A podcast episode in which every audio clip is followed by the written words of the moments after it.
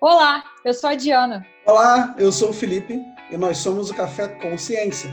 Aqui o café é orgânico e a conversa bioagradável.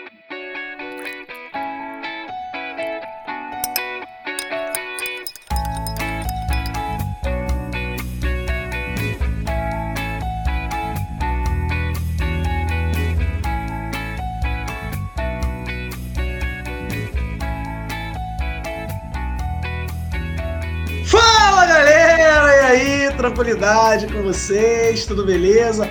Hoje a gente aqui está com um convidado especial para adentrar sobre os mistérios que passam dentro da sua caixa craniana. A gente vai falar hoje dessa massa que fica aí dentro da sua cabeça, meu amigo. Diana, tudo bem? Oi, Felipe, tudo bem com você? Tranquilo, tranquilo. lindos, tudo bem? Então, galera, hoje a gente está com um convidado, como o Felipe falou, super especial. Ele veio, né, diretamente de São Paulo, digamos assim, para conversar com a gente. É o Daniel Martins de Souza. Mas eu vou, eu vou deixar o espaço para o Daniel se apresentar. Daniel, chega mais, por favor, apresente-se para os nossos alunos. Oi, Felipe. Oi, Diana. Tudo bem? É... Bom, primeiro, obrigado aí pela oportunidade de conversar com vocês um pouco. Super feliz de participar com vocês aqui. Bom, meu nome é Daniel Martins de Souza. Eu sou professor da Unicamp. Né? Eu me formei biólogo aqui na Unicamp. Depois fiz um doutorado em bioquímica. Aí fiquei um tempo fora do Brasil num treinamento de pós-doutorado. E depois disso eu voltei para o Brasil e me tornei professor aqui na Unicamp. Bacana, Daniel. Você é formado em biologia pela Unicamp, não é isso? Isso. Eu fiz, é, eu fiz biologia aqui na Unicamp, né? É, então é até uma história interessante porque eu não, no início, eu não sabia bem o que eu queria fazer, né? E na verdade, é, até acho que por conta da até da minha formação familiar, hoje em dia eu vejo que eu sempre gostei da área acadêmica, né? Ou seja, ser alguma coisa mais próxima de um cientista. Né? Eu, era, eu sempre fui muito curioso, queria sempre achar uma resposta para tudo, sabe? Saber explicar as coisas para minha família, para meus amigos, né? Qualquer coisa que fosse. Né? Quando eu fui prestar vestibular, eu pensava em fazer ou história ou biologia, porque eram as duas matérias que eu gostava mais, simplesmente. Né? Mas aí na época eu fui fazer isso, minha família falava, poxa, mas o que você vai fazer como biólogo, assim, historiador, vai ter que dar aula no ensino médio, né? E eu acabei que prestei um outro curso no início. Eu fiz, eu prestei odontologia. E aí ainda bem que eu não passei no vestibular, acabei não passando. e aí não passei e tomei coragem então de fazer o que eu queria de fato, que era é, ou biologia ou história. E no fim decidi por biologia. Porque eu acho que o mais importante é você fazer o que você gosta, né? Tem um meio que um ditado que diz que se você fizer se você tiver, se a sua profissão for fazer o que você gosta, você nunca vai trabalhar na sua vida, né? É, isso é maravilhoso. Então você sempre vai fazer aquilo que você gosta. Então acho que para quem vai escolher uma profissão aí, né, quem tiver agora quem está no ensino médio aí pensando no que fazer, né, não pense em dinheiro, não pense em recompensa financeira, isso é uma consequência? É, se você for bom no que você faz, você vai ser muito feliz e você vai conseguir conquistar o que você quer. Seja dinheiro, seja felicidade, seja qualquer coisa. Tá? Então, escolham o que o coração mandar. E aí o resto acontece sozinho. Mas, Perfeito. Não eu... tem mais estrutura para seguir com essa entrevista. Dá para fechar agora, galera? Fechou então? Então, fechou? Então, brincadeira, brincadeira. Mas, então, mas aí Daniel... no fim, cara, eu fiz biologia hum. e foi assim, eu entrei numa, vou fazer o que eu gosto, depois eu vejo o que, que eu vou fazer, se eu vou dar aula, se eu não vou, o que, que dá para fazer como biólogo, eu nem tinha ideia do que dá para fazer, né? Hum. E aí comecei a descobrir um pouco de ciência, né? E na verdade eu, eu pensava que na biologia eu gostava muito de zoologia, né? E acabei indo para bioquímica, que é um outro lado da biologia, né? Que é a parte mais molecular, né? Na biologia tem o, a, a, a, biologia molecular e a biologia ambiental. Basicamente tem essas duas divisões, né? E eventualmente biomedicina, mas é, e acabei vindo para o lado da molecular. E aí, depois do doutorado, do, do, da graduação, né, me formei em biologia e já fiz um doutorado em bioquímica. É, eu fiz uma iniciação científica né, na universidade. Você tem a possibilidade de fazer essa iniciação científica, é como se fosse um teste para ver se você gosta de ser cientista. Né? Então, você faz um pequeno projeto, você desenvolve aquele projeto com o orientador e vê se ciência é algo que você gostaria de fazer. Né? E aí eu fiz, então, eu fiz minha graduação por cinco anos e fiz doutorado por quatro anos. Fiquei nove anos na Unicamp. Pera, a, a biologia da Unicamp são cinco anos, então. É, que eu fiz licenciatura, na verdade. Ah, você fez os dois, bacharel e licenciatura. É, então quando, como eu fiz licenciatura, eu me formei em cinco anos, mas Sim. se fizer só o bacharelado, são quatro anos, né? E aí eu, eu não fiz mestrado, né? Porque o caminho natural da, da, da, da carreira acadêmica é após a graduação, você fazer um mestrado, né? Que normalmente dura por volta de dois anos, e aí fazer um doutorado que vai durar uns quatro anos, né? Então é assim que você se forma cientista, vamos dizer, né? É, e uma coisa até legal de falar, né, é que eu, eu, costumo dizer isso, tem uma, tem uma palestra que eventualmente eu dou no, num curso de abertura de é, de, de, iniciação científica para ensino médio que tem aqui na Unicamp. É um programa bem legal porque Nossa. os alunos podem fazer a iniciação por um mês é, estando no ensino médio. E que uma coisa, é uma coisa que eu costumo dizer é que, que ser cientista é uma, é a profissão mais fácil que existe, na verdade. Porque é, a gente nasce cientista, né? Então, desde que a gente é pequenininho, né, a gente testa o mundo. A gente está toda hora criando hipóteses para tentar testar, né? Então eu costumo sempre dizer que, sabe aquela criancinha que está na cadeirinha, aí ela vai e joga um colher no chão. Aí você vai lá, pega a colher, põe em cima da cadeira, ela vai lá e joga de novo, né? Aí você vai, pega de novo, joga de novo. E aí as pessoas falam assim, não, não pode pegar porque a criança está querendo te dominar, ela quer fazer de você um escravo, né, para você fazer as coisas para ela. Não é, na verdade ela está descobrindo o mundo, né? E ela está testando o mundo. Ela jogou a colher no chão uma vez, falou, bom, deixa eu replicar esse experimento. Né? Então, cientificamente falando, você tem que fazer um experimento mais uma vez para ver se ele é verdade. Aí ele joga de novo no chão. Será e que aí, flutua? É, então. Aí, como todo bom cientista, é bom você fazer pelo menos umas três vezes. Então, ele joga de novo no chão. Tá? E, então, a gente tem isso na nossa cabeça o tempo todo. A gente é cientista todo dia. Então, se você está na sua casa e fala, poxa, é, constatei que quando eu fui fritar um ovo, grudou o ovo na frigideira. Né? Por que será que ele está grudando? porque a frigideira precisa de óleo, porque a frigideira precisa de água. Né? Aí você faz vários testes e conclui o que aconteceu. Então a gente faz isso todo dia. Então ser cientista é muito fácil. É a, é a profissão mais fácil que tem, porque nós somos naturalmente cientistas. Mas como eu falei, do ponto de vista de formação, então você faz uma graduação, normalmente você faz uma pós-graduação. Né? E na ciência é uma coisa meio assim, quando você faz a graduação, você aprende biologia, certo? Então, na minha carreira eu aprendi biologia. Então, aprendi botânica, zoologia, é, paleontologia, geologia, bioquímica, genética. Só coisa linda. Todas essas coisas, certo? Tudo isso. Aí você vai, então quando eu faço um mestrado, você já olha, fiz, a pessoa vai lá e faz um mestrado em bioquímica, por exemplo, certo? E aí no meu caso eu fiz um doutorado com bioquímica de proteínas. Então você vai especificando cada vez mais o seu conhecimento, o que quer dizer que num determinado momento, né, um cientista ele é um cara que sabe muito de uma coisa relativamente pequena, mas ele sabe muito, muito, muito sobre aquilo, né? E aí, Isso só para terminar a minha formação, eu, aí eu passei um tempo fora do Brasil. Eu fiquei seis anos fora do Brasil. Né? Eu fiz é, pós-doutorado, né? Então, você faz um treinamento mais específico ainda, né? Para aprender mais técnicas, aprender mais maneiras de se investigar, né? No meu caso, proteínas aí envolvidas com o sistema nervoso. Né? E aí, depois disso, eu voltei para o Brasil, então, e estou aqui na Unicamp faz seis anos como professor. Surreal. Daniel, tem uma, uma super pergunta, assim, por que sistema nervoso? Por que você escolheu o sistema nervoso? Então, é, eu fui muito em linha com isso que eu falei, que eu, quando eu fui escolher a minha profissão, eu, eu decidi que dali para frente eu ia escolher fazer coisas que eu gosto de fazer, né? Quando eu estava na iniciação científica, né, durante a faculdade, eu, eu fui, aprendi a estudar proteínas, né, e tudo, e aí tentei juntar, né, aquele conhecimento que eu tive durante a faculdade, o treinamento em proteínas, e juntar isso numa paixão que eu tinha, que era entender o cérebro, né? Então, ah, eu queria entender como é que as proteínas podem estar envolvidas com doenças cerebrais e coisas assim. E aí eu fui procurar um doutorado nessa área, né? E acabei caindo na psiquiatria, né? De estudar é, doenças psiquiátricas, como a esquizofrenia, a depressão. Né? Então, o que eu tento é usar o meu conhecimento de bioquímico para entender melhor como essas doenças funcionam, né? Lá dentro do cérebro.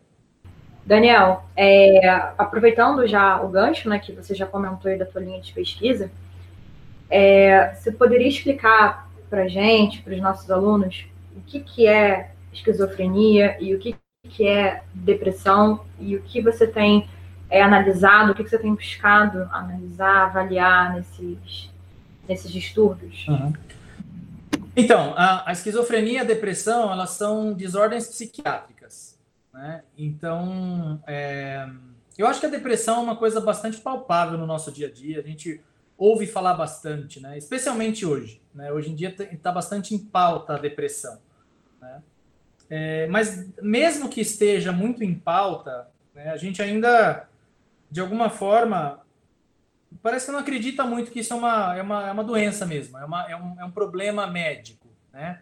Às vezes as pessoas pensam que ah, isso aí deve ser frescura de alguém, né? A pessoa né, não, não, se sentir triste, né? Só levantar e fazer as coisas e tal e resolver, né? Vai para frente com a vida que passa, né? Olha, é verdade, né? Todo dia a gente, a gente, assim, ter momentos tristes na vida é normal, né? Todo mundo tem, né? Tem um dia que você eventualmente briga com um amigo, né? Ou eventualmente é, um casal se separa, né? E a gente fica triste. Eventualmente um, um ente querido falece e a gente fica triste. Isso é normal. Ficar triste faz parte da nossa vida. Né? Mas tem pessoas que elas passam de um limiar né, de tristeza normal do dia a dia, que às vezes passa. Às vezes você, por exemplo, ah, eu perdi meu pai, né? Quando perdi meu pai, fiquei super chateado, fiquei alguns dias triste. Mas a tristeza vai passando e você vai conseguindo conviver com aquilo e passa, né? Mas algumas pessoas elas não conseguem sair dessa tristeza, né? E isso impacta a vida delas. Então as pessoas elas não conseguem trabalhar, elas não conseguem se concentrar para estudar, elas se sentem sempre muito tristes, né? E essa é uma, na verdade, tem que ser reconhecida como uma desordem, né? Médica. A pessoa precisa de ajuda para sair daquele estado, né? E isso acontece para aproximadamente 10% da população mundial. Então, é, os números são bem grandes, são muita, muita gente passa por isso, né? E, e até estima-se, né, a, a, OMS, né, a Organização Mundial da Saúde, estima que é, em 2050 até metade da população que se aposentar por invalidez pode fazer isso por causa de depressão. Tá? Nossa. E aí uma coisa que é interessante é que se você, a gente for olhar o número de estudos científicos sobre depressão comparado com outras desordens, outras desordens humanas, outras doenças humanas tão graves quanto, né? Não estamos comparando aqui quem é mais doente ou menos doente, né? É, mas se a gente for ver pessoas que têm câncer, doenças super tristes também, né? É, problemas cardiovasculares têm sido muito comuns, né? Mas esses, esses, essas doenças elas são muito mais estudadas do que as doenças psiquiátricas. É, como consequência, como a gente conhece pouco, como a gente estuda pouco no laboratório para entender como é que é a bioquímica da depressão, então como consequência os tratamentos não são tão efetivos metade das pessoas não vai responder aquela medicação numa primeira rodada. Né? E elas têm que passar semanas sendo medicadas para perceber que o remédio não funciona, aí volta no médico, e ó, não está funcionando, tudo. E aí troca o remédio, a pessoa continua naquele, né, naquela, naquela luta ali. E isso acontece muito porque a gente conhece muito pouco da biologia, a gente conhece muito pouco da bioquímica dessas doenças psiquiátricas. Né? Então, a gente estudar mais isso, né? é, para poder melhorar a vida dessas pessoas. Em relação à, esquizofrenia, é uma doença que atinge um pouco menos de pessoas, não 10% como a depressão, mas é uma doença que atinge 1% da população mundial. Pode atingir até 1% da população mundial, né, que também é bastante gente, são milhões de pessoas no mundo. Né? E a esquizofrenia é uma doença, é, ela é aquela doença que seria o que a gente entende, né? tem aquele conceito assim de uma pessoa louca, né? a pessoa que é, ouve vozes, uma pessoa que ela vê coisas que é, não existem eventualmente, né? Então é uma doença bastante é, é, uma, é uma desordem bastante triste, né? Porque a pessoa sofre muito com aquilo, né? É uma, é uma doença muito difícil também de, de, de se lidar, tanto para a pessoa, né? Quanto para a família. É, e aí é, as desordens psiquiátricas também têm isso, né? As pessoas, elas, enquanto tratadas, e muitas vezes elas se tornam improdutivas e aí não só do ponto de vista econômico, mas social também, porque elas não conseguem se relacionar com os amigos, com a família, né? A família sofre bastante, enfim. Ambas doenças, né, as psiquiátricas, que também inclui distúrbio bipolar, por exemplo, né, ansiedade. Ansiedade tem sido uma doença é, psiquiátrica também bastante é, preponderante na sociedade, né? Elas precisam ser melhor compreendidas. A gente precisa entender mais a biologia delas para que as pessoas sejam melhor tratadas aí. Tá? E eu, acho, eu achei interessante quando você falou de entender melhor a biologia delas, você falou muito de quadros químicos. E, assim, qual é a importância que você dá da gente entender essa química que acontece dentro da nossa cabeça? Porque todos esses quadros, a gente sabe, é notório, é, até para os nossos alunos, que a gente também já conversou disso com eles diversas vezes, que todas essas doenças têm um quadro químico cerebral. E uhum. o que, uhum. que você acha de, de, de, como é esse estudo e qual é a importância, o fomento que você pode gerar tendo esse estudo aí? Pois é, então.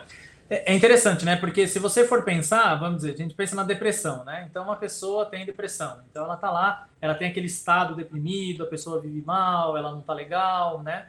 E é, é interessante pensar que tudo aquilo está acontecendo porque dentro do cérebro dela tem uma moléculazinha ali, tem uma pequena molécula que está atrapalhando o fluxo das coisas dentro do cérebro, né? Então, a gente olha de um macro, né? Uma pessoa, e aí entra dentro da cabeça dela, do cérebro, que é um tecido, é um órgão constituído de diversos tecidos, diversas células, e lá na conversa de uma célula com a outra é que está o problema, né? Então, a gente pode tomar as, as medicações né, como uma, uma maneira de enxergar isso melhor. Então, quando uma pessoa toma um remédio para depressão, por exemplo, é, tem um tipo de remédio que o que, que ele faz? Ele faz com que um determinado neurotransmissor, que é a serotonina, ela fique mais tempo é, no, no, no, meio da comunicação entre dois neurônios. Disponível, né? Fique disponível por mais tempo ali para fazer com que aqueles neurônios conversem melhor. Né? Então, imagine que um neurônio vai conversar com o outro e é, ele libera uma molécula né, na sinapse. Né? Vocês devem ter aprendido sobre a sinapse aí, eventualmente, certo? Então, uma sinapse né, é química, né? não tem um contato físico de uma célula com a outra, é uma química, é, é um contato químico. Então, um neurônio que a gente chama de pré-sináptico, ou seja, um neurônio que está antes né, enviando uma informação para o próximo neurônio, que é o tal do pós-sináptico. Então, esses neurônios, enquanto eles conversam, ele envia um sinalzinho químico ali um para o outro. E esse sinal químico ele precisa de um tempo para ser passado, ele precisa de um tempo para é, acontecer. O que acontece nos pacientes com depressão, um dos exemplos, é que essa mensagem é passada muito rápida. A, a molécula que conecta um neurônio com o outro, ela fica muito pouco tempo ali na sinapse. É como se um neurônio não compreendesse o outro. Então, o remédio, o que, que ele faz? Ele aumenta o volume dessa transmissão, certo? Ele tenta aumentar o volume dessa transmissão. Só que imaginem que isso que eu estou falando está acontecendo entre um neurônio e outro. E a gente tem quase um bilhão de neurônios no nosso cérebro, certo? Então, isso está acontecendo dentro da sua cabeça inteira, né? Então, compreender o pequenininho ali, o que, que acontece entre um neurônio e outro, pode otimizar a comunicação de todos os neurônios entre eles, certo? E assim, então, melhorar até o estado de vida de uma pessoa. Né? Então, é, a gente aqui no laboratório, a gente tenta investigar isso, essa coisa bem pormenorizada, assim, bem pequenininho mesmo. A gente vai tentar ver qual é a proteína, ou seja, que é uma entidade que está dentro de uma célula, que pode estar tá associada à depressão, né, e que pode ser modulada para ajudar a melhorar a comunicação entre dois neurônios, certo? E aí, melhorando a comunicação entre dois, na verdade, não só entre dois, você vai melhorar a comunicação entre todos os neurônios, seu cérebro vai funcionar melhor e, a princípio, a pessoa pode ter uma vida melhor também. Daniel, e... é uma pergunta que sempre os alunos sempre levantam é em relação à contribuição genética para esse, esses estudos, né? Assim, quanto que a hereditariedade, quanto que ah, eu, se eu tenho, meu filho pode ter, ou se eu tenho é porque alguém da minha família tem. Uhum. Então, um, um, dos motivos, eu falei para vocês que as doenças psiquiátricas elas ainda são pouco estudadas, relativamente pouco estudadas, né? Se a gente comparar com outras desordens humanas, outras doenças humanas. E isso é muito porque doenças psiquiátricas são bem complicadas, né? Então, a, a resposta para sua pergunta é sim, existe um componente genético, mas ele não faz tudo sozinho, tá? Então, quer dizer que, poxa, se minha mãe tem depressão, eu vou ter também? Não necessariamente, certo? Se ninguém da minha família tem depressão, vou ter um dia? Pode ser que sim. Tá? Porque o que acontece é que as doenças psiquiátricas, elas são doenças é, que nós chamamos de multifatoriais. Elas não dependem só de um fator. Elas não dependem só de um gene. Elas dependem de vários genes em conjuntura com o ambiente. Certo? E o que, que é o ambiente? É tudo que cerca a sua vida, ao seu redor, que não está dentro de você. Certo? Então, uma coisa interessante para dizer é que, por exemplo, é, pessoas que migram do campo para a cidade aumentam a chance de ter esquizofrenia. Né? Então, tem estudos que mostram que pessoas que famílias que migraram do campo para a cidade, ou seja, né, do, do, do, do ambiente mais rural para as grandes cidades, aumentam a chance de ter esquizofrenia. Isso quer dizer que quem mudar do campo acidável vai ter esquizofrenia? Não. Na verdade, vai tudo depender da interação dos seus genes com o ambiente, com como o seu organismo vai perceber aquela mudança, tá? Um distúrbio psiquiátrico que é relativamente comum, infelizmente, é o estresse pós-traumático. Né? Vocês já devem ter ouvido falar que o estresse pós-traumático é quando uma pessoa sofre uma, um estresse muito grande por conta de um acontecimento muito difícil na vida, né? Que isso pode levar a uma desordem psiquiátrica que a pessoa é, passa a ter pânico das coisas, ela passa a ter medo das coisas, né? Então, por exemplo, uma pessoa está num carro e eventualmente ela pode sofrer um acidente, né? E às vezes aquele acidente gera uma, um, um, um, sentimento naquela pessoa de medo, de pavor, de passar de novo por aquela, aquela situação, que ela acaba se tornando mesmo uma pessoa que tem quadros depressivos, que eventualmente ela é, não consegue sair de casa, né?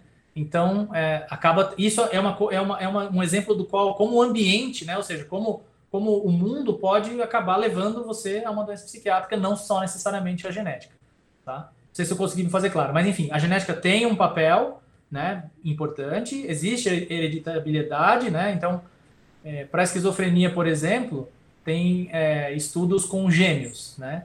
Então, gêmeos monozigóticos, né, são gêmeos idênticos, e existe uma sobreposição de aproximadamente 50%, né, de ter a doença ou não. Então, se tem um gêmeo afetado, o outro tem 50% de chance, certo? A população em geral tem 1% de chance. Tá? Então, se você tem um primo que tem esquizofrenia, você tem 20% de chance. Se você tem um irmão, você tem 30% de chance. Então, quanto mais próximo geneticamente de alguém que tem, maior a chance de você desenvolver. Mas não quer dizer que você vai desenvolver. Certo? E também não quer dizer que se você não tem nenhum parente, você não vai desenvolver. Você pode também desenvolver, porque o ambiente atua sobre, né, sobre as pessoas. É, é aquela questão, né, Daniel, que a gente sempre fala com eles. É, a genética ela não é determinista.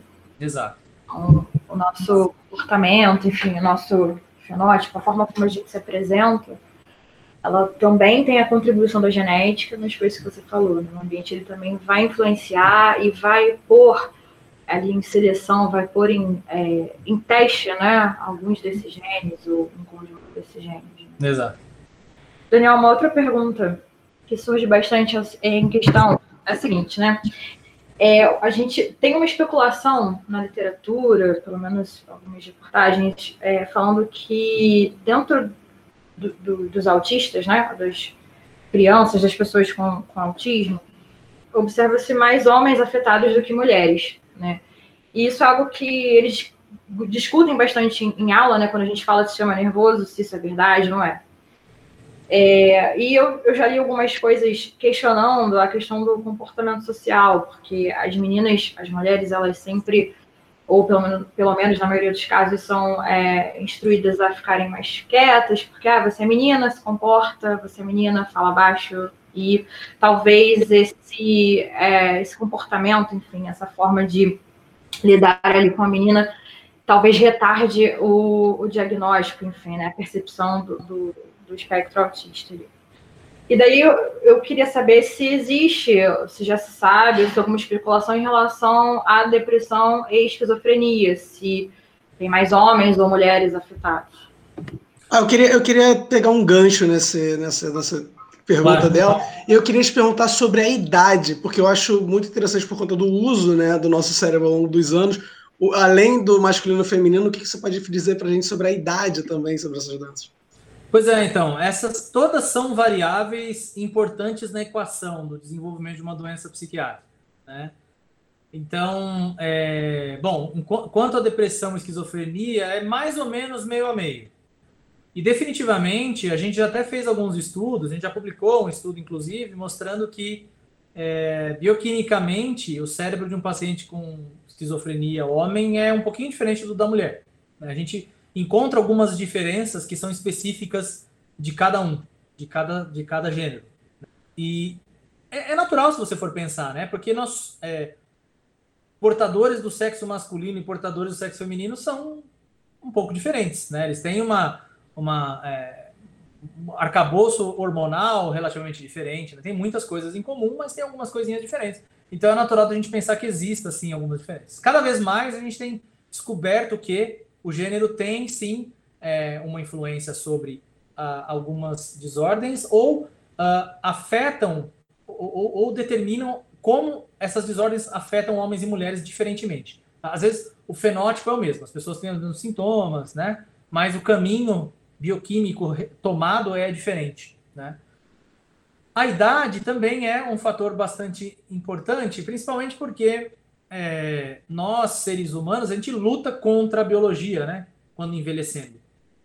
Porque, na verdade, é, é isso é interessante, né? Uma coisa, é, é, um, é um paradoxo legal de pensar, né? Porque nós temos lá biologicamente tudo programadinho, que os seres humanos, os seres humanos nascem, crescem, se reproduzem e morrem, certo? Então a gente tem uma formulinha para seguir biologicamente falando, talvez é, em algumas, algumas eras para trás, aí, alguns, alguns séculos para trás, né? As pessoas viviam 40 anos, em média. E aí elas passaram a viver 50 anos. E elas passaram a viver 60 anos. E agora elas vivem 80 anos, né? E eventualmente 100 anos. Então, biologicamente falando, a gente está correndo contra o relógio, né? Porque biologicamente falando, a gente está passando mais tempo né, aqui do que deveria. E aí, para isso, a gente tem que entender como é que uh, o avançar da idade funciona para meio que combater, se assim pode se dizer, né, que a idade avance e prejudique a sua vida. Né? Então, claro que hoje em dia os estudos é, de envelhecimento eles prezam muito pela qualidade de vida. Né? Na verdade, é, quando a gente fala em envelhecimento, ninguém quer viver 120 anos mal. Né? As pessoas querem viver eventualmente 80 anos bem. Né? Claro, com a cutis de 25. É, como se, talvez seja possível um dia, mas é, a ideia é que é, é, é, o envelhecer tem que buscar qualidade de vida, né? E não longevidade necessariamente. Né? Então, obviamente que se você imagina que é como se, se, se, nós somos um sistema biológico que funciona como. Acho que dá para a gente falar que funciona como uma máquina. Né? Claro. Você vai usando aquilo, ela vai envelhecendo, ficando cada vez mais é, é, débil, né? Se assim pode dizer, ela vai, vai deprimindo o seu, né, o seu tempo de uso. Então, se você tem um carro por é, nos, nos, primeiros anos, ele funciona super bem, nada quebra, uma maravilha. Você tem um carro de 10 anos, ele já tem umas peças para trocar, né, ele quebra tudo mais. Você tem um carro de 30 anos, aí ele praticamente não funciona, vaza óleo, gasta combustível para caramba, né? É barulhento, polui, enfim, ele, tá, ele já está gasto, né? E o nosso, nosso corpo é assim também, né? Quando a gente é novinho, funciona super bem, aí as coisas vão, né, ficando mais difíceis e tem uma biologia por trás disso, né? A gente sabe que com o tempo o nosso DNA vai mudando, né? Com o tempo os nossos telômeros vão encurtando, as nossas mitocôndrias já não são mais tão efetivas, e isso vai trazendo envelhecimento. E claro que todos esses fatores também desempenham um papel sobre o desenvolvimento de doenças psiquiátricas, né? Aliás, eu até tenho uma aluna aqui no laboratório que ela investiga né, a, a, depressão é, geriátrica. Né? Então, são pessoas que viveram mentalmente sadias por toda a vida, mas quando chegam na idade, na, idade mais avançada, quando idosos, eles desenvolvem depressão. Né? Por quê? Porque o cérebro já não mais funciona como funcionava antigamente. Né? Então, o gênero tem um papel importante, né? a idade tem um papel importante, é, os seus hábitos de vida têm um papel importante, isso é uma coisa muito importante de dizer, né? Então, é, usar álcool, é, fumar, isso tudo tem efeitos deletérios sobre o organismo, né? É, alimentar-se bem tem um efeito muito bom, muito, é, muito bem, é, faz muito bem para o seu organismo, né? Comer mal, né? Muita comida de baixa qualidade nutricional tem um efeito sobre a sua longevidade e também sobre a sua saúde mental. Nossa, fantástico. É, é, muito legal quando você fala sobre isso tudo. Eu achei muito, muito bom. E eu queria te perguntar uma coisa. Você falou da sua aluna de doutorado, você já falou um pouco aqui com a gente sobre a questão é, da busca do saber científico, como é que funciona, mas fala para a gente como é que é a sua pesquisa, como é que você pega esse conhecimento e, e esse estudo e aplica ali no laboratório para tentar buscar cada vez mais alguma resposta em cima disso aí. Então, a gente, é, a gente estuda bastante esquizofrenia aqui no laboratório, né? E um pouco depressão também, mas o, o carro principal, o, o carro-chefe aqui no laboratório é a esquizofrenia, é entender né, essa, essa doença mental que é muito debilitante, né? As pessoas elas acabam não conseguindo estudar, trabalhar, até que elas estejam bem tratadas. E no meu doutorado, eu é, tive a possibilidade, a oportunidade de estudar cérebros de pessoas com, com esquizofrenia. Né? Cérebros esses que foram coletados pós-morte, né? Então, não, a gente não tem como coletar tecido cerebral de gente viva, né? É, acho que é de imaginar que é difícil cortar a cabeça de alguém, tirar um pedaço do cérebro e a pessoa sair andando viva. Não, não Hannibal que o diga. Exato. Com muita frequência isso não acontece. Então, é, eu tive a oportunidade de fazer doutorado no laboratório que tinha esses espécimes coletados pós-morte. Eu fiz uns estudos sobre a bioquímica, né? Qual o papel das proteínas no cérebro dos pacientes com esquizofrenia, né? E para isso a gente também usa cérebros de pessoas mentalmente sadias. De novo, também coletados pós-morte. Para a gente sempre comparar, né? O que, que eu vejo no cérebro do paciente, o que, que eu vejo no cérebro de uma pessoa mentalmente sadia. Quais as diferenças, né, em termos de proteínas que tem ali. Certo? Então, dentro das nossas células, está cheio de proteínas fazendo um monte de coisa, uma série de funções, uma série de trabalhos lá dentro. Nossa célula é como se fosse uma maquininha. Né? E aí, essa maquininha tem uma, uma ordem a cumprir, que é o que o genoma aqui determina, e as proteínas vão executar essa ordem, certo? Então, o que, que eu fiz? Eu fui lá, investiguei o cérebro dos pacientes com esquizofrenia e de pessoas mentalmente sadias. Eu queria saber que proteínas tem dentro das células daqueles pacientes que são diferentes das proteínas que tem na, no cérebro das pessoas mentalmente sadias.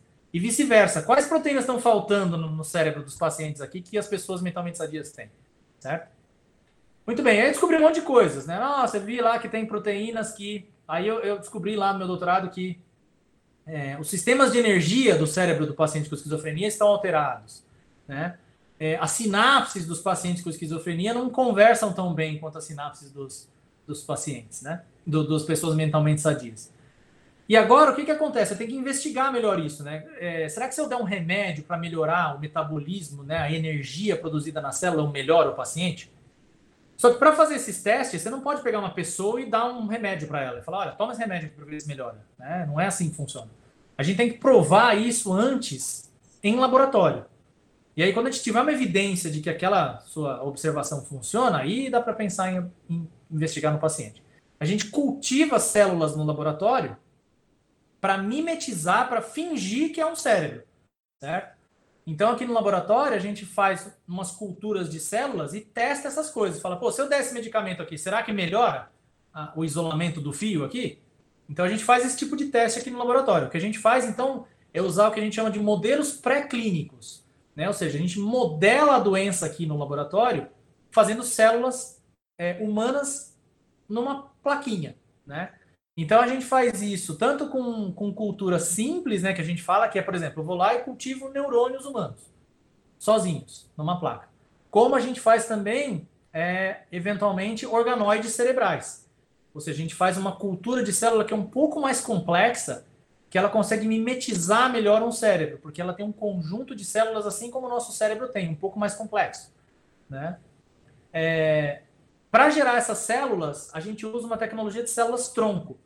Só que, é, há um tempo atrás, é, a gente pensava que era o seguinte, né? Alguns 20 anos atrás aí, nós pensávamos assim, bom, a, as nossas células, elas têm um destino determinado. E uma vez que elas tiveram um destino determinado, elas nunca mais voltam a ser o que elas eram antes. Certo? Então, nós temos no nosso organismo é, células que vão, por exemplo, se tornar pele. Aí, quando uma célula virou pele, ela nunca mais volta a ser uma célula tronco, porque ela tomou aquele destino e ela vai se tornar pele até que ela morra.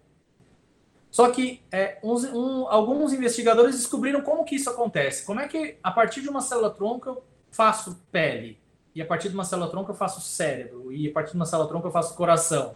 Né? Descobriu-se como, como é que isso faz, como é que essa programação funciona.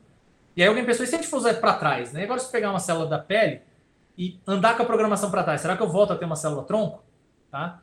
Então os caras ganharam um prêmio Nobel com isso, né? porque eles conseguiram fazer uma célula que tinha um destino determinado voltar a ser célula tronco. E aí olha que legal, o que a gente fez, né, em colaboração com o Steven Herren aí no Rio de Janeiro, né, foi acessar, né, lá no laboratório do Stevens, eles pegaram pele de pacientes com esquizofrenia e desdiferenciaram para a célula-tronco, ou seja, eles fizeram a célula da pele voltar a ser célula-tronco, certo?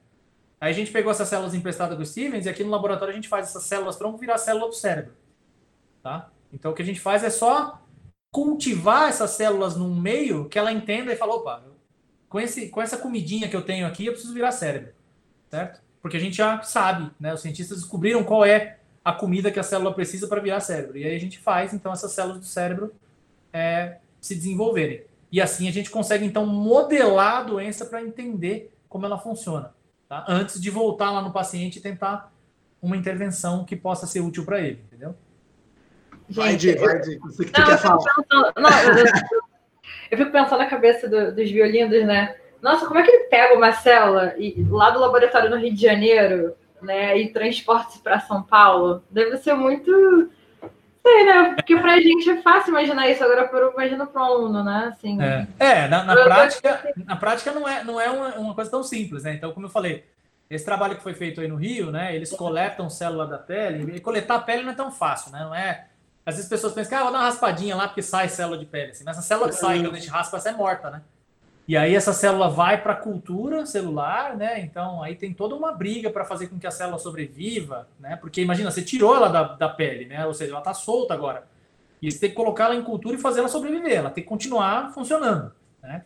E congela ela, certo? A gente congela ela a menos 80 graus. Então ela fica super congelada. E aí, quando ela é congelada de uma vez, assim, ela vai lá e entra num, numa temperatura tão baixa, ela congela e fica ali paralisada, vamos assim dizer. Aí a gente pegou isso congeladinho, trouxe para cá, com muito cuidado, sem descongelar, né? E aí a gente põe ela já de volta no meio de cultura, né? Para que ela descongele já com um alimento ali, com coisas para continuar vivendo, né? Então é como se ela desse uma congelada mesmo, e quando ela acordou, ela já está em outro lugar vivendo de novo, né? Então tem, tem toda uma logística para fazer isso, né? Ciência custa caro, né? Então isso tudo é, tem bastante, tem, tem um custo alto, né, de ser feito, mas é necessário para que a gente entenda e evolua como, como sociedade, né? Para que a gente possa, de novo, intervir, né? Com certeza. Daniel, é, eu quero te fazer uma outra pergunta. Na verdade, quero te fazer várias, mas deixa eu fazer aqui uma próxima. Você comentou, é, quando você falou de esquizofrenia, que existem algumas diferenças bioquímicas né, específicas ali, é, se a gente compara o cérebro de um homem e de uma mulher. Uhum. Paciente né, com esquizofrenia. Daí eu queria saber se essas diferenças bioquímicas elas seriam é, relevantes quando a gente fala de tratamento. Se talvez é, futuramente, enfim, usando como base essas observações, se isso é, acarretaria numa diferença, né, em relação ao tratamento, comparando homens e mulheres, ou se não, se essas diferenças não são tão. Então, é provável que sim. Se, se bioquimicamente a gente já consegue observar que existe uma diferença entre eles, é possível que haja uma maneira de se, é, de se medicar homens e mulheres de, diferentemente. Né? Porque, mas isso não acontece ainda, tá? Mas é uma perspectiva. Mas uma coisa interessante disso é o seguinte: até mais do que tratar homens e mulheres diferentemente, né? É tratar cada pessoa diferente. Então, tem... Ah, a medicina individual, isso é maravilhoso. É. É, Essa então, noção é fantástica. É, tem esse conceito de medicina personalizada, né? Então, ou a medicina de precisão. Né? Então, a medicina de precisão basicamente vai ser é, é algo meio protótipo ainda, né? Não é uma coisa assim que, que funciona no dia a dia, mas é, é um conceito que já existe é, no campo científico e eventualmente é usado, né? Mas uh, basicamente funcionaria como se você pudesse investigar a biologia de cada pessoa e para aquela pessoa determinar qual é a melhor maneira de se tratar, né? Porque, de novo, nós somos muito diferentes um do outro por mais que geneticamente nós sejamos praticamente idênticos, né, o que nos fazem diferentes é uma, uma quantidade muito pequena do nosso DNA. Né? Tanto que a gente é muito próximo de um camundongo, por exemplo, certo? Nossa, na proximidade do nosso genoma é tipo né, quase 90% perto de um camundongo. Mas de um para o outro, né, é muito pequena a diferença.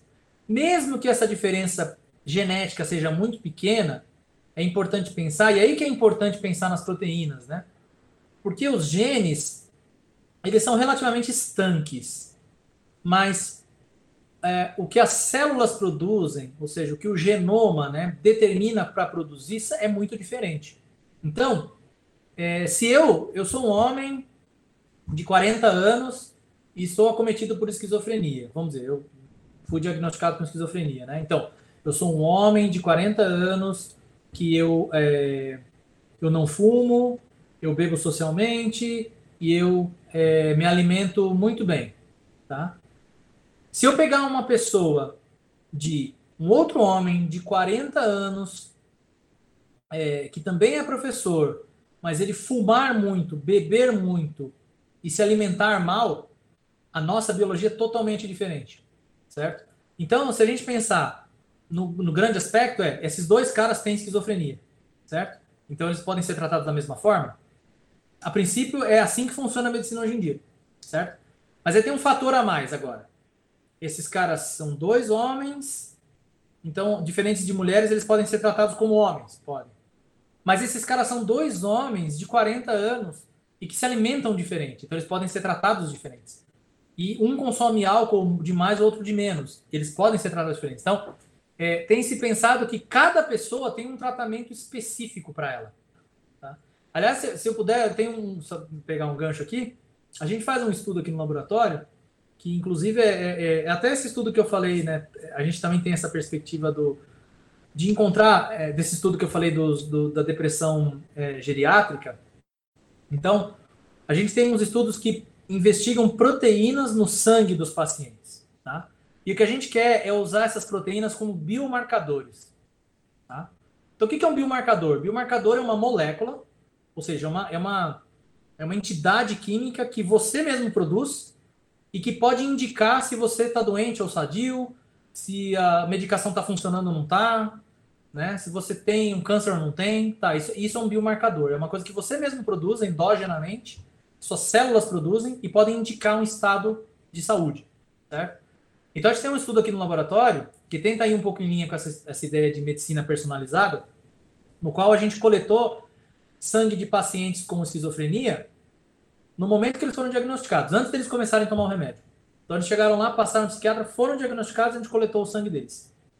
Aí eles foram para casa, tomaram o remédio por seis semanas e voltaram no psiquiatra. Depois de seis semanas de tratamento, a gente coletou de novo o sangue deles. Tá? Então a gente tem o sangue deles antes do tratamento começar e depois do tratamento, seis semanas de tratamento. Só que metade desses pacientes que foram tratados não vão responder bem à medicação. Lembra que eu falei para vocês, né? Pacientes psiquiátricos, uma grande parte deles não vai responder bem. Então, veja, vamos dizer que o João foi lá, chegou, foi diagnosticado, a gente coletou o sangue dele. Aí ele foi para casa, tomou um remédio, voltou, passou com o psiquiatra de novo, o psiquiatra fala, legal, ele está respondendo bem. Né? O psiquiatra faz uma entrevista com ele, pergunta umas coisas, ele vai falar, ah, legal, ele está respondendo bem. Então agora eu tenho o sangue do João, antes e depois da medicação, e eu sei que o João é um bom respondedor ao, ao medicamento. E aí vamos dizer que o José foi a mesma coisa. Chegou, foi diagnosticado, tratou-se, mas quando ele chegou no psiquiatra, ele não está respondendo bem à medicação. Então eu tenho o sangue do José antes e depois do tratamento e eu sei que ele é um mau respondedor à medicação. Aí minha pergunta é: o que que o João tem que o José não tem? Por que, que o João respondeu a esse medicamento e o José não? Então o que, que eu faço? Eu comparo as proteínas do João e do José antes do tratamento. Quais proteínas o João tem que o José não tem? Ou quais proteínas que o José tem que está atrapalhando essa resposta à medicação, entendeu? Então isso a gente tentou fazer, né? E a gente consegue assim determinar biologicamente quem vai responder bem ou não à medicação. Tá? Então a gente está num processo agora no qual a gente está tentando validar isso. Né? Então a nossa ideia seria tentar ter um teste né, sanguíneo, que quando a pessoa é diagnosticada, a gente fala, faz um teste nela e fala, olha, você tem umas proteínas, você tem biomarcadores no sangue que indicam que o melhor remédio para você é esse aqui. Ó. Você tem que tomar esse. Tá? Então essa é uma medicina mais precisa do que o psiquiatra olhar e falar, ah, toma esse remédio aqui, vamos ver se funciona. Né? Os psiquiatras não têm essa, essa ferramenta que os auxiliam a escolher o medicamento, né? E aqui o que eu estou falando não é, não é substituir o psiquiatra, pelo contrário, é ajudar ele a escolher o melhor remédio, porque ele é o, o, o profissional capaz, né, de, de diagnosticar, de acompanhar o paciente, de ver sua evolução, né? Então isso nunca vai ser substituído. Mas um teste como esse poderia ajudar ele a melhor diagnosticar quem vai responder a cada medicação, entendeu? Não, impressionante, principalmente essa parte que você falou no final, que é, a noção que, que, que, os nossos ouvintes têm que ter é que você faz uma pesquisa, mas você colabora para que um outro profissional aplique essa pesquisa Exato. e consiga utilizar esse, teu, esse seu resultado de uma forma melhor. Você não está aí para substituir o psiquiatra Não, ou falar de esquizofrenia como se fosse um psicólogo. Isso é bem legal para a galera ficar atenta a isso. Exatamente. Di, fala, sua carinha linda aí. Daniel, vou te fazer uma pergunta que é super comum de ser feita para todos aqueles que estudam doenças, né? Você acredita na cura para esquizofrenia? Então, é, de acordo com o que a gente conhece hoje, eu acho que eu vou viver para ver uma, um melhor tratamento. né? Eu não, não sei se uma cura. Mas isso é só minha opinião também, né? Não quer dizer que é verdade, né? Então é a opinião de uma pessoa só, né? Mas pelo que eu estudo e na minha singela opinião, eu acho que eu, nós vamos testemunhar sim uma melhora no controle dessas doenças psiquiátricas, né? Aliás, falando de esquizofrenia, né? Tem aquele filme Mente Brilhante, né? É um filme famoso, já não é mais tão novo, né? É um filme já um tanto antigo aí. Deve ter uns, sei lá, uns 15 anos, 20 anos mais ou menos. Mas é um filme muito legal que retrata bem o que é um paciente com esquizofrenia, né? E é, é até a história de um matemático, né? Que ganha um prêmio Nobel, né? E ele tem esquizofrenia e ele não trata, ele não toma remédio. Porque ele compreende como a esquizofrenia funciona e ele consegue controlar né, os sintomas. Mas é, dá pra ver no filme que é um super esforço que ele faz para entender o que é que é real, o que não é e tal. É um filme muito legal para quem se interessar de ver. Então, É, fica essa dica aí, galera. é, a expectativa é que a gente tenha né, pacientes tratados que não precisem sofrer tanto quanto aquele cara sofreu. Né? Mas eu acho que cura, não sei se é algo que a gente vai testemunhar ainda, talvez nesse século. Mas deixa eu te fazer uma outra pergunta. Agora a gente vai mudar um pouquinho, é, sair um pouco da esquizofrenia, mas ainda falar aqui de sistema nervoso. Recentemente, é, a gente saíram várias reportagens, né? Você deu várias entrevistas falando sobre uma linha de pesquisa do teu laboratório que é, avalia ah, o sistema nervoso quando a gente fala da Covid-19. E aí eu gostaria que você falasse com a gente sobre essa tua pesquisa que você pode abrir aqui pra gente. Então, é assim, eu acho que essa história do coronavírus, né, pegou todo mundo de surpresa, né, em todos os aspectos, na vida de todas as pessoas, desde qualquer idade, em qualquer ramo, qualquer segmento profissional, pessoal, enfim, virou nosso mundo de cabeça para baixo, né?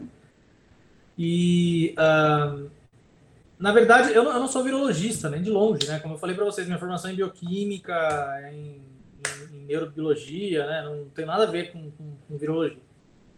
Mas eu acho que é, a gente observou, tem observado, né, durante essa, essa, essa pandemia, um sentimento de é, solidariedade entre as pessoas, assim, bastante marcado, assim, né, uma coisa que, que a gente percebe no nosso dia a dia, né? Então, desde as coisas menores ali, você ir no mercado pro seu vizinho que já é idoso, né, alguma coisa assim, ou ah, eventualmente ajudar as pessoas que estão passando dificuldades financeiras ou até, né, eventualmente ah, sei lá, ajudar aquele cara que está fazendo uma marmita aí para o pessoal que está que, que tá passando fome, ainda mais agora, né?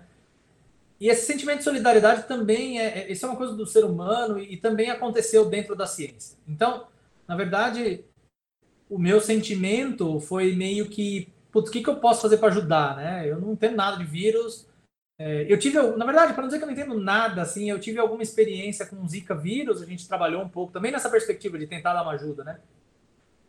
E, mas pensei, pô, o que, que eu posso ajudar? Né? O que, que eu sei fazer? Eu sei estudar proteínas, certo?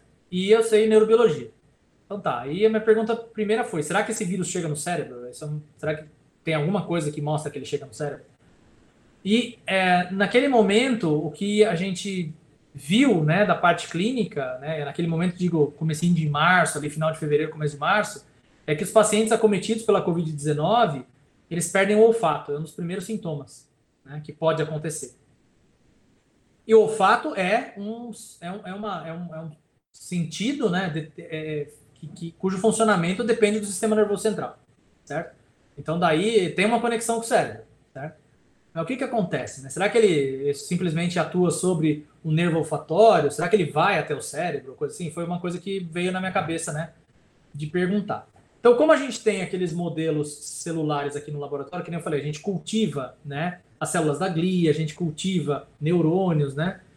A gente pensou, poxa, vamos, vamos fazer uma primeira, primeira investigação que é a seguinte: é, essas células que a gente cultiva aqui no laboratório, que são neurônios humanos e, e glia humana, eles têm a porta de entrada do vírus, ou seja, tem aquela, aquela proteína que chama ECA2 na, na superfície. Então, só para vocês, não sei se vocês sabem, mas o vírus ele se ancora na célula humana através de uma proteína. Essa proteína chama ECA2, né? É enzima conversora da angiotensina 2, é o nome do, da, da enzima, tá? Então, para o vírus entrar, ela precisa se ancorar nessa enzima que está na superfície das nossas células. Tá? Então, para o vírus entrar na célula, a sua célula tem que ter essa, esse receptor, né? Tem que ter essa proteína na membrana. Imagina que a ECA2 é uma porta e o vírus tem a chave dessa porta. Então, quando ele encontra a célula, ele mete a chave, ele abre, entra para dentro da célula. E aí, uma vez dentro da célula, o vírus se replica, né? Ele faz várias cópias dele mesmo até que ele libere esse monte de vírus que foi produzido dentro da sua célula. Tá? Então a primeira coisa que a gente perguntou foi, bom, se é que há algum envolvimento né, do, do, do, do vírus no cérebro, a primeira coisa que a gente vê é se as nossas células têm essa porta de entrada, tem a tal da ECA2. Então a gente foi lá e fez um experimento e viu que sim, as nossas as células que a gente cultiva no laboratório aqui tem a tal da ECA2, tem bastante. Né? Aí a segunda pergunta foi, e agora, se eu expuser essa célula ao vírus, será que ele entra dentro do neurônio, por exemplo? Ou entra dentro do astrócito, que é uma das células da glia? Então a gente expôs essas células ao, neuro, ao, ao vírus e sim, o vírus entra dentro das células.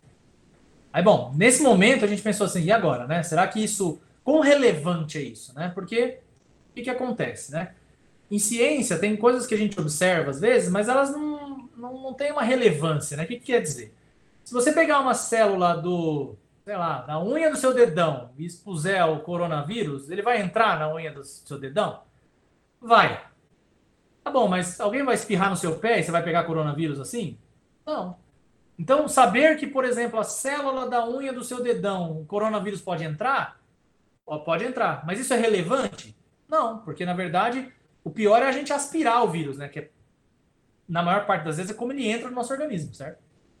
Então, nossa ideia é: será que é relevante o, o vírus entrar no, no tecido cerebral? E aí, quando a gente estava chegando a essas conclusões, né? E a gente começou a investigar as proteínas também, né? Ou seja, uma vez que o vírus entra dentro da célula, que proteínas ele, ele começa a produzir lá dentro, né? Quais, como que ele muda a maquinaria celular? A gente estava tentando entender isso. Só que à medida que a pandemia foi evoluindo, né, o interessante aconteceu, o interessante entre aspas, né, o curioso, que não é, na verdade, é, desejável, né, mas aconteceu de que uh, existem observações clínicas que demonstram, hoje, agora já documentado, né, que até 30% dos pacientes acometidos pela Covid-19 apresentam sintomas neurológicos. Ou seja, a pessoa eventualmente tem dificuldade de falar, de organizar os pensamentos, elas podem ter até convulsões, né? Então, uh, isso nos fez mostrar que, opa, se algo, um sintoma neurológico está acontecendo, alguma coisa está acontecendo no cérebro, certo? E aí, então, a relevância do nosso trabalho aumentou, porque pode ser sim que o vírus chegue lá no cérebro. Então agora tem umas evidências mais recentes, claro que tem um monte de gente no mundo estudando. Então, é, como eu falei, né? A gente foi estudar a Covid-19 e nós estamos fazendo isso. Eu estou no laboratório nesse momento agora, falando com vocês aqui, né?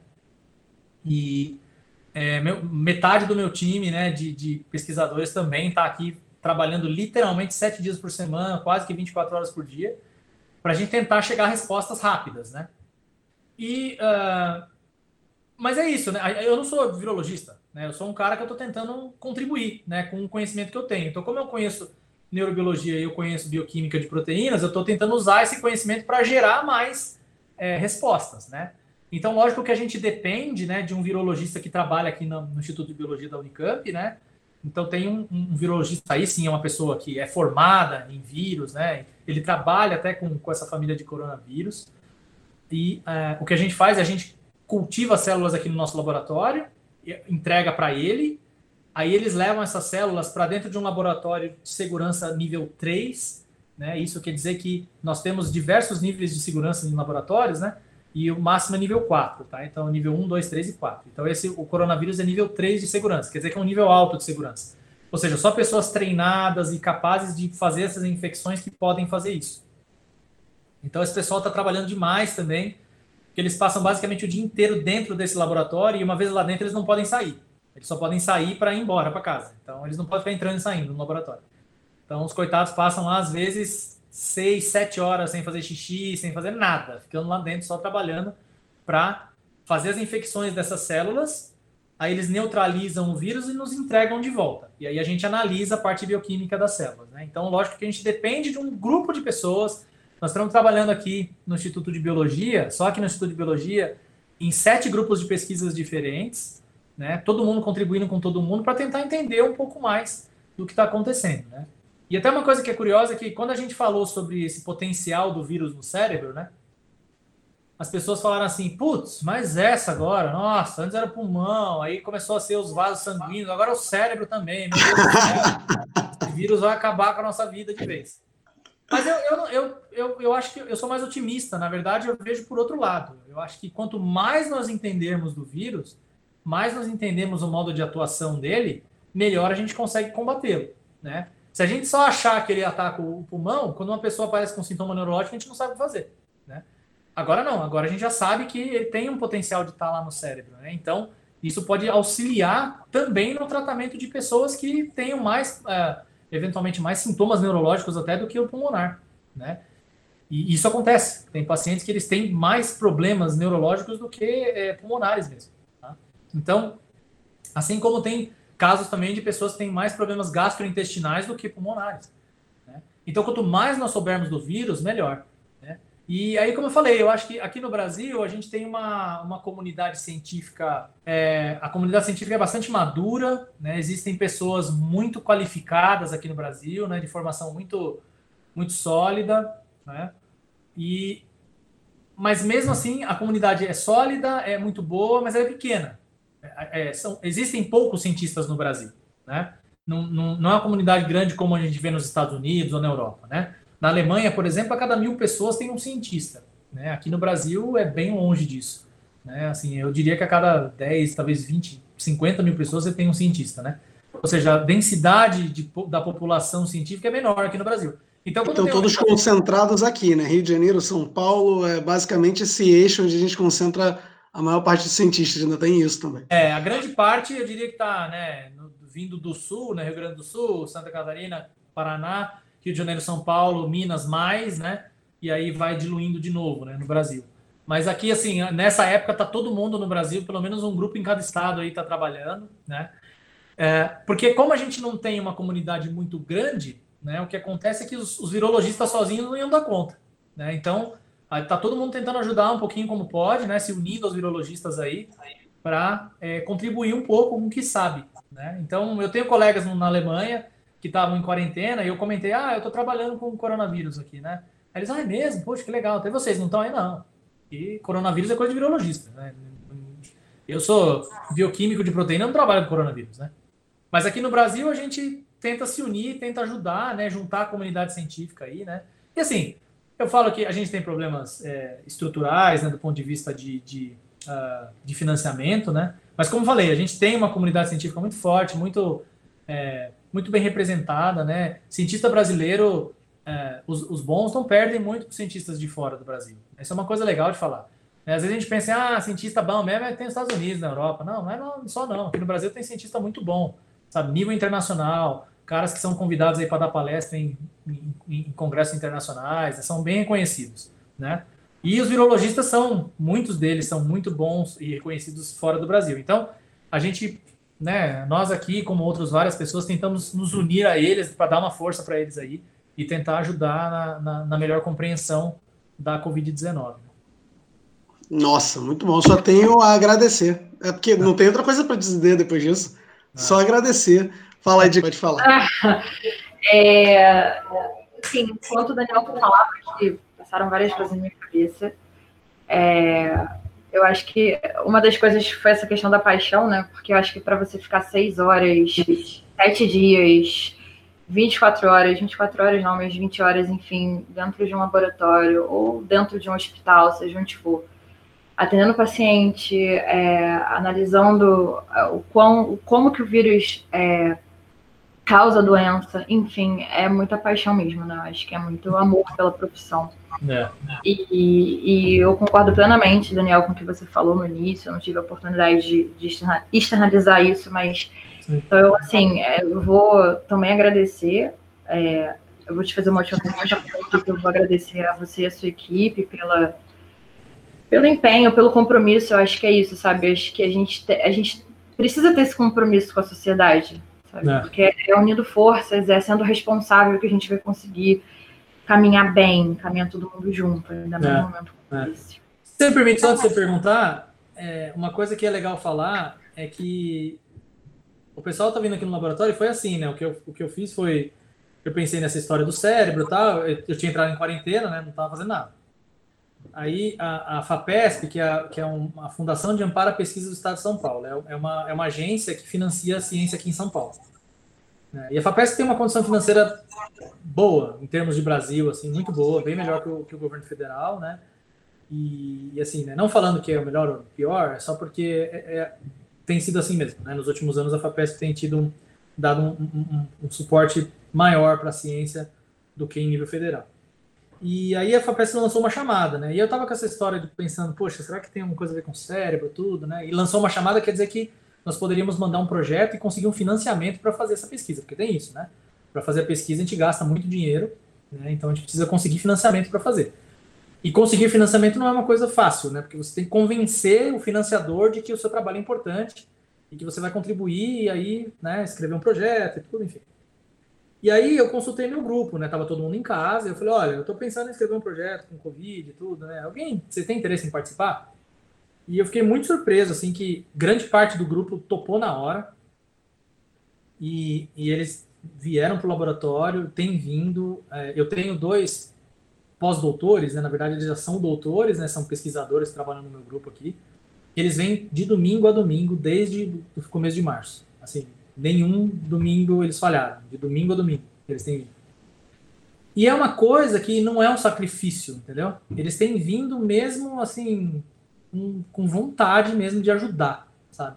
Então, uma coisa legal tem sido ver, né, que até o meu grupo e nos grupos em volta aqui, eles se uniram muito, assim, sabe? As pessoas se uniram bastante porque é como se elas vissem um propósito mesmo. Falar, poxa, estamos passando por um momento na sociedade difícil e eu quero ajudar. E eu vou ajudar. E, e, ser cientista nesse momento é uma coisa muito gratificante, porque você se sente útil. Você fala, poxa, é claro que assim, eu vou falar que eu estou falando que eu vou descobrir a cura da Covid. Não vou, né? E eu, sei que eu não vou. Mas eu sei que nós estamos contribuindo né, com um tijolinho ali que vai formar uma construção que vai resolver esse problema, sabe? E eu acho que os meus, meus alunos aqui, né, o pessoal do meu grupo, tem contribuído dessa forma. Eles se uniram muito, eles, eles vêm felizes todos os dias, porque eu simplesmente falei, olha, quem quiser, a gente pode tentar organizar uma força-tarefa aqui no laboratório e trabalhar. E eles toparam na hora, estão aqui pegando fogo todos os dias, fazendo tudo que é possível para melhor compreender a doença. Então, e aí é um, é um sentimento bom, assim, sabe? É legal você pensar que você está contribuindo um pouquinho com essa questão, sabe? Desculpa, Diana, mas pergunta aí. Não, não, eu agradeço, assim, mas é, é, eu também. Eles sempre perguntam, né, ah, professora, você escolhe biologia. Ser biólogo, trabalhar com biologia, é, é, um desafio. Eu acho desafiador. Porque você trabalha com a vida, e a vida ela é dinâmica, ela nunca está parada, ela nunca é a mesma. Eu acho isso muito desafiador e eu acho que isso muito encantador também. Mas aproveitando o gancho aqui, para a gente já finalizar, que o café está acabando e eu estou começando a ficar um pouco emocionada demais. Assim, Daniel, o que acontece? A USP, a Unicamp, né, aí de São Paulo, e a UFRJ aqui do Rio são as três melhores universidades do Brasil. E o curso de biologia na Unicamp, na USP, né, e na UFRJ são é, essas três universidades são é, abrigam, né, a melhor biologia, o melhor curso de graduação de biologia do Brasil. Então, eu queria que você pudesse falar para os nossos alunos, né, para gente, alguma dica, né? Você já foi aluno é, da graduação de biologia, você fez biologia na Unicamp, e eu queria que você pudesse deixar alguma dica de vestibular, enfim, é, algum toque assim para os alunos. É, eu acho que, bom, eu, eu, eu, devo dizer que eu tenho, eu tenho vários amigos, né, grandes amigos que eu fiz na faculdade até hoje, que são cariocas, né, vieram daí do Rio para estudar aqui em Campinas. Eu acho que depende um pouco do que, do que a pessoa quer, porque estudar fora do Rio, por exemplo, vocês estão no Rio aí, né, então você vir para São Paulo estudar é morar fora de casa, longe da família, né, é, longe dos amigos, né, o que tem a parte boa e a parte ruim, né. Ficar longe é chato, mas ficar longe te torna mais independente, né? É, ficar longe dos amigos é chato, mas ficar longe também faz com que você amplie seu ciclo de amizades, né? Sair de casa, no geral, é uma coisa que, que amplia o seu mundo, assim, né? amplia a sua visão de mundo mesmo. Né? Então, eu, eu, eu sou do ABC, né? Paulista, aqui, né? Do lado de São Paulo, e vim morar em Campinas para estudar. Então, são 120 quilômetros, é pertinho, é bem mais perto do que sair do Rio para vir para Campinas ou para São Paulo, né? Então, do Rio a Campinas são 500 quilômetros, do Rio para São Paulo, 400. É, então, eu morava relativamente perto, mas só o fato de sair de casa era uma coisa, é uma coisa boa. E acho que também tem um pouco do perfil das universidades. E essa é uma coisa que é, eu acho que cada pessoa tem que olhar um pouco para si e ver com que perfil você se encaixa. Eu sempre quis estudar na Unicamp, mas a Unicamp é uma universidade mais mais dinâmica, assim. Eu acho que Unicamp, o vestibular da Unicamp e da USP, por exemplo, são muito diferentes. O vestibular da USP ele, é, ele é um vestibular mais concentrado, mais focado no conteúdo. Isso não é uma coisa ruim, é uma coisa boa, né? O que torna essas universidades, elas são enormes e muito reconhecidas, né? Porque é, os alunos que lá ingressam são muito bons, né? Então, assim, tem toda uma oportunidade de formação bem legal. A Unicamp é um pouquinho diferente, porque eu acho que é uma universidade que ela foi formada diferente. Né? Ela, ela tem um pouco menos dessa, talvez, da rigidez é, dessa, dessa, dessa formalidade. Né? A Unicamp, ela, quando você faz o vestibular da Unicamp, ela, é mais, ela quer saber mais quem você é do que o que você sabe, entendeu? Então, é, eu acho que a primeira coisa é você perceber isso. Né? O, que, o, que, se, o que você se sente melhor, né? É, mas as três são universidades excelentes, né? E, e eu acho que eu, o aconselhar sair de casa é uma coisa boa, né? Tem aquela coisa, nem todo mundo tem esse, essa condição também, né? porque morar fora de casa gera custos, enfim, né? Mas eu posso dizer que pela Unicamp, que é que é o lugar que eu conheço, né? A Unicamp oferece uma série de, de benefícios para pessoas que tenham dificuldades econômicas, né? Então tem uma moradia estudantil, que é de graça, né, para aqueles que demonstrarem não ter condições financeiras de pagar um lugar para morar. É, as pessoas que têm normalmente a moradia estudantil, elas têm também café, almoço e janta no bandejão aqui, né, no nosso restaurante universitário. Tem transporte da Unicamp para moradia e volta. Né? Então tem uma série de benefícios aí que podem ser conseguidos, bolsas de iniciação científica, bolsas trabalho, né? A Unicamp aqui tem é, para as pessoas que são que têm mais é, dificuldade financeira de se manter aqui, elas, eles oferecem uma bolsa trabalho, a pessoa trabalha por volta de 10 horas semanais, né, é, na Unicamp, né, na biblioteca, num, é, num, num, escritório de graduação, alguma coisa assim, para ajudar, né, um trabalho de escritório e ganha um salário para isso, tá? Então, é, a Unicamp, eu, eu, não, eu não sei dizer da UFRJ da USP, mas a Unicamp tem, né, um pouco desse, desses benefícios para quem é, demonstra não ter condições financeiras. Para quem tem condição financeira, é, Campinas é uma cidade que não é muito barata, né? Mas, é, de novo, eu acho que o, o sair do, do seu, da sua zona de conforto é uma coisa que te, assim, abre a cabeça enormemente, né? E aí, porque. E outra coisa que é uma coisa legal também da carreira acadêmica, que eu acabei não comentando, né? Eu, eu vim de uma família humilde, assim, relativamente humilde, né? É, eu acho que no, no, decorrer da minha, do meu, do, do, meu, quando eu fui me tornando adulto, né? Ainda bem que a minha família também foi melhorando de condição, assim, hoje nós temos uma boa condição, né, social. Boa não quer dizer rico, a gente não é rico, mas nós estamos ok, né? E então eu nunca tinha saído do Brasil na minha vida, né? E hoje em dia, por conta de ser cientista, eu conheço, sei lá, acho uns 30 países no mundo aí, sabe? Porque ser cientista te possibilita isso, né? O cientista ele é, um, é um profissional do mundo, né? Você pode ser cientista em qualquer lugar do mundo, qualquer país do mundo. Né? Você não, não tem um diploma que te prende, né?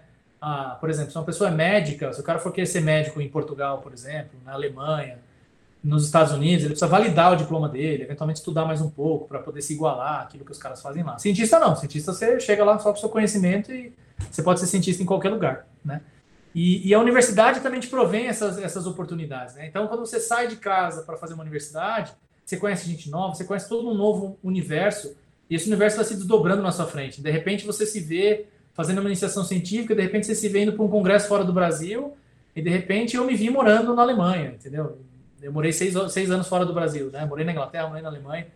Então, é, o mundo se desdobra, né? A universidade é, é, é um, é um ambiente fantástico para a sua cabeça ampliar, abrir, você entender o mundo, né? Conseguir juntar todo esse conhecimento e ser cada vez melhor. E, e, é isso, é muito estudo, é, é dedicação, né? É, enfim, empenho.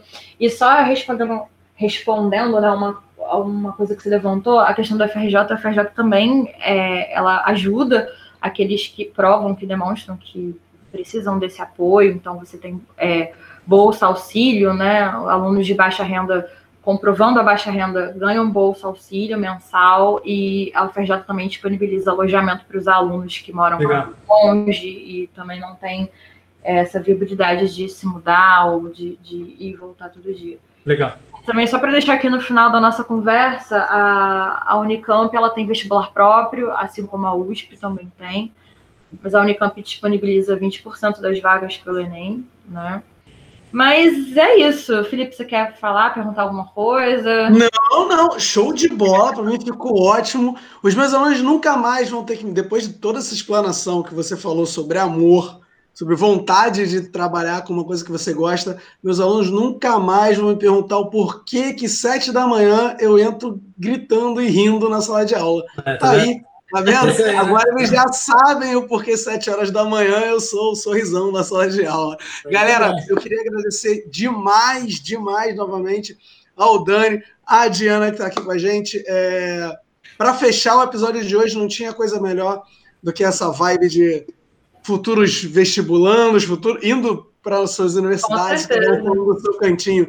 Daniel, obrigadão. Se você quiser falar aí, ó, usa esse espacinho agora para passar a rede social, falar um pouco do teu laboratório, se tiver alguma página na internet para eles poderem pesquisar sobre o laboratório.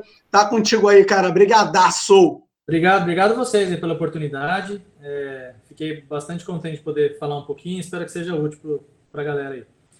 É, a gente tem o Facebook e o Instagram bem, bem ativos, relativamente ativos, né? Então é arroba Neuroproteomics, tá? É, depois eu passo para vocês aí, vocês podem passar por escrito. Neuroproteomics, tudo junto, tá? CS no final. Então, se procurar por isso o Facebook e o Instagram, a gente está lá. E a gente posta algumas coisas, né? Tem, a gente tem tentado, nós, até curiosamente, infelizmente por conta da pandemia não deu para começar, mas a gente tem uma bolsa de jornalismo científico aqui, no, que, é um, que é parte do nosso projeto, né? Então, a gente ia até contratar uma pessoa que, infelizmente, por conta da pandemia não deu certo, para é, tornar nossas redes sociais mais acessíveis, né, mais, mais como um, evento de extensão universitária mesmo, né? É, porque a gente navega um pouco entre. A gente posta algumas coisas meio científicas, algumas coisas mais, mais o público em geral, né? Então tá um pouco misturado ainda, mas tem lá um monte de informação, foto, um monte de coisa. Dá para ter uma ideia um pouco sobre, sobre a nossa dinâmica é, no dia a dia aqui. Né? Então procurem por nós lá, vai ser legal ter vocês como seguidores lá. Muito obrigada por aceitar o convite, obrigada pelo papo, pelas dicas, enfim. E obrigada pelo seu trabalho também, pela sua contribuição aí no meio dessa pandemia. Imagina, obrigado a vocês. Vocês são educadores, vocês estão formando, formando o futuro do país. Vocês têm um trabalho tão importante, mais importante da, da sociedade. Com certeza. Bom, é isso. Gente, então, acabou o café. Fechou, acabou o café. Vai subir a musiquinha, barulhinho de xicrinha e tchau. Tchau, tchau, meu lindos. Beijos.